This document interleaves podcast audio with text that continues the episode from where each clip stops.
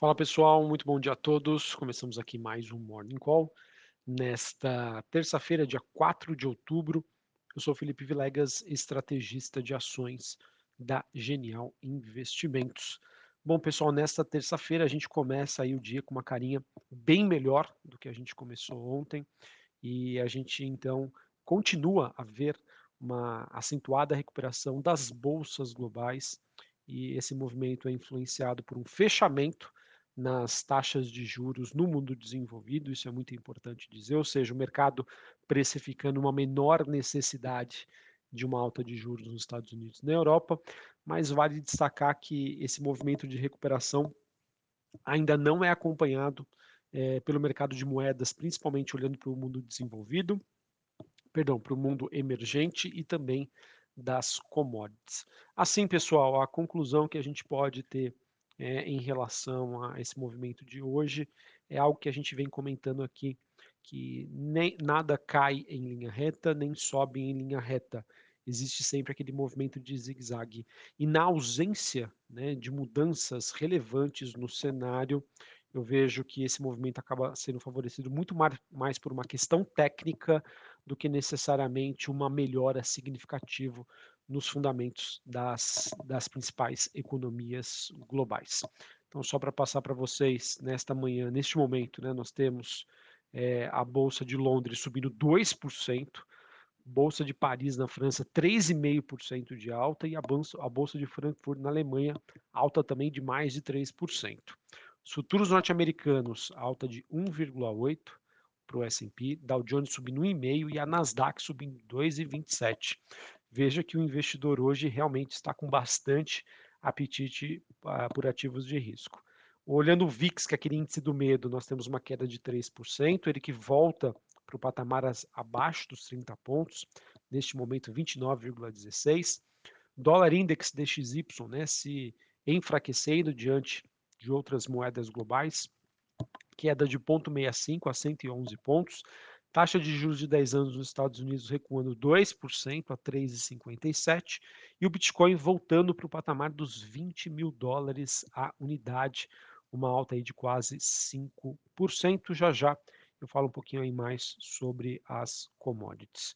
Bom, o que, que, está justificando né, esse movimento de recuperação e de fechamento da curva de juros, ou seja, o mercado precificando uma menor necessidade, uma menor intensidade para o processo de política monetária nos Estados Unidos. Do que nós tivemos, pessoal, a gente teve ontem rumores né, da quebra é, de um calote aí do Credit Suisse, um dos principais é, bancos europeus, e é interessante observar como o mercado ele sempre vai tentar acompanhar alguma narrativa e sempre vai tentar antecipar os fatos. Ora, se nós temos um grande banco né, quebrando, né, vindo a quebrar, isso pode ser um sinal de inflexão, um sinal de que já chegamos no ápice né, de determinado movimento, de determinada tendência, e daqui para frente as coisas podem melhorar. É, isso acontece, tá, pessoal? Isso é interessante a gente acompanhar que grandes eventos no mercado financeiro, né, diferente, por exemplo, é, eu vejo que uma, uma virada de chave na percepção do mercado lá no ápice da Covid-19 foi o quê? o adiamento das Olimpíadas no Japão, que ia acontecer em 2020 aconteceu em 2021. Então, quando teve esse evento, né, o Japão foi lá e anunciou que iria adiar, isso fez com que o mercado virasse uma chavinha. Poxa, será que o pior já não ficou para trás? Então, acompanhar essas sinalizações, esses noticiários né, de grande impacto, podem sinalizar para o mercado, para o investidor, uma virada de chave e isso novamente, né, pessoal, não estou confirmando que vai ser assim e daqui para frente as coisas vão melhorar, melhorar olhando para o desempenho dos ativos globais, mas que grandes eventos podem trazer essa virada de chave. Outra questão também é que a gente teve os, os sinais aí advindos é, do mercado imobiliário nos Estados Unidos. É, as últimas informações mostram que as vendas de apartamentos em Manhattan caíram 18% agora no terceiro trimestre, por conta né, do aumento das taxas de hipoteca e também o declínio aí dos mercados de ações, que acaba é, freando aí o retorno do setor imobiliário também em Nova York. Essa aqui está sendo a primeira queda desde 2020, quando a gente teve aí a questão da pandemia da Covid-19. Tá bom? Então vamos acompanhar para ver como que esses temas evoluem. É, acredito que esses dois eventos, na verdade três, né? Credit Suisse, é, perdão, acabei não falando, né? Mas a gente teve também ontem o índice de manufaturas nos Estados Unidos, ISM, que veio abaixo das expectativas, apontando para um importante desaceleração da economia americana. Então, Credit Suisse, dados sobre a indústria americana e sinais do mercado imobiliário, esses eventos ah, fazem com que o mercado comece a acreditar ou comece a apostar que numa uma, uma postura aí mais branda por parte aí do Fed e demais bancos centrais. Ao mesmo tempo que isso acontece, pessoal, os membros ainda do Fed, do Banco Central Europeu, continuam sinalizando aí para uma manutenção aí do seu plano de voo.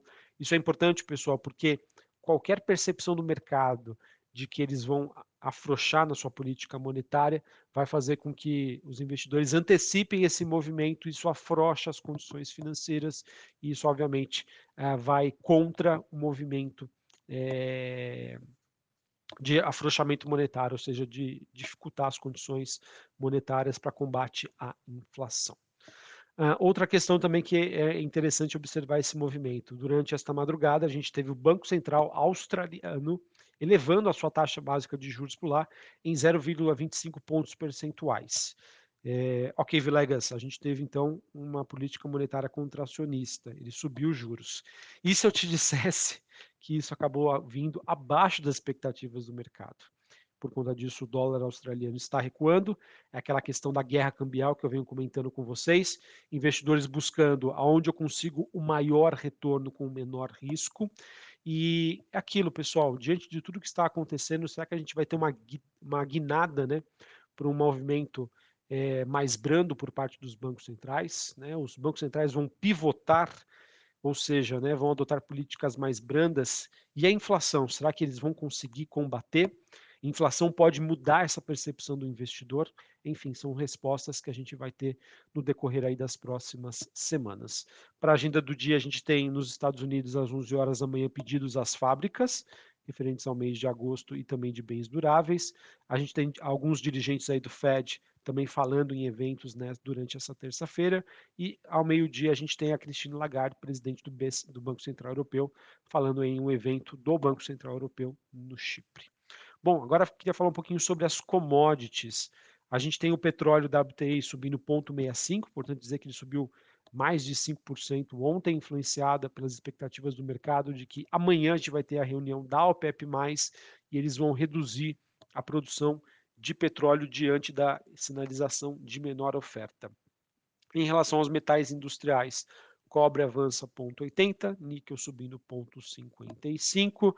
Isso acontece diante aí do mercado é, acreditando né, que o pior da crise imobiliária na China poderia ter ficado para trás. Vamos ver se realmente isso acontece. Conforme eu vinha comentando, começamos a ter sinais incipientes de que as medidas que estão sendo adotadas na China começam a fazer efeito, mas enfim, é um movimento ainda muito inicial, nada concreto que a gente possa falar. Não, realmente, pessoal, daqui para frente as coisas tendem a melhorar, então é importante a gente é, monitorar aí com cautela e com atenção, porque isso é o que vai determinar movimentações de vales siderúrgicas nas próximas semanas.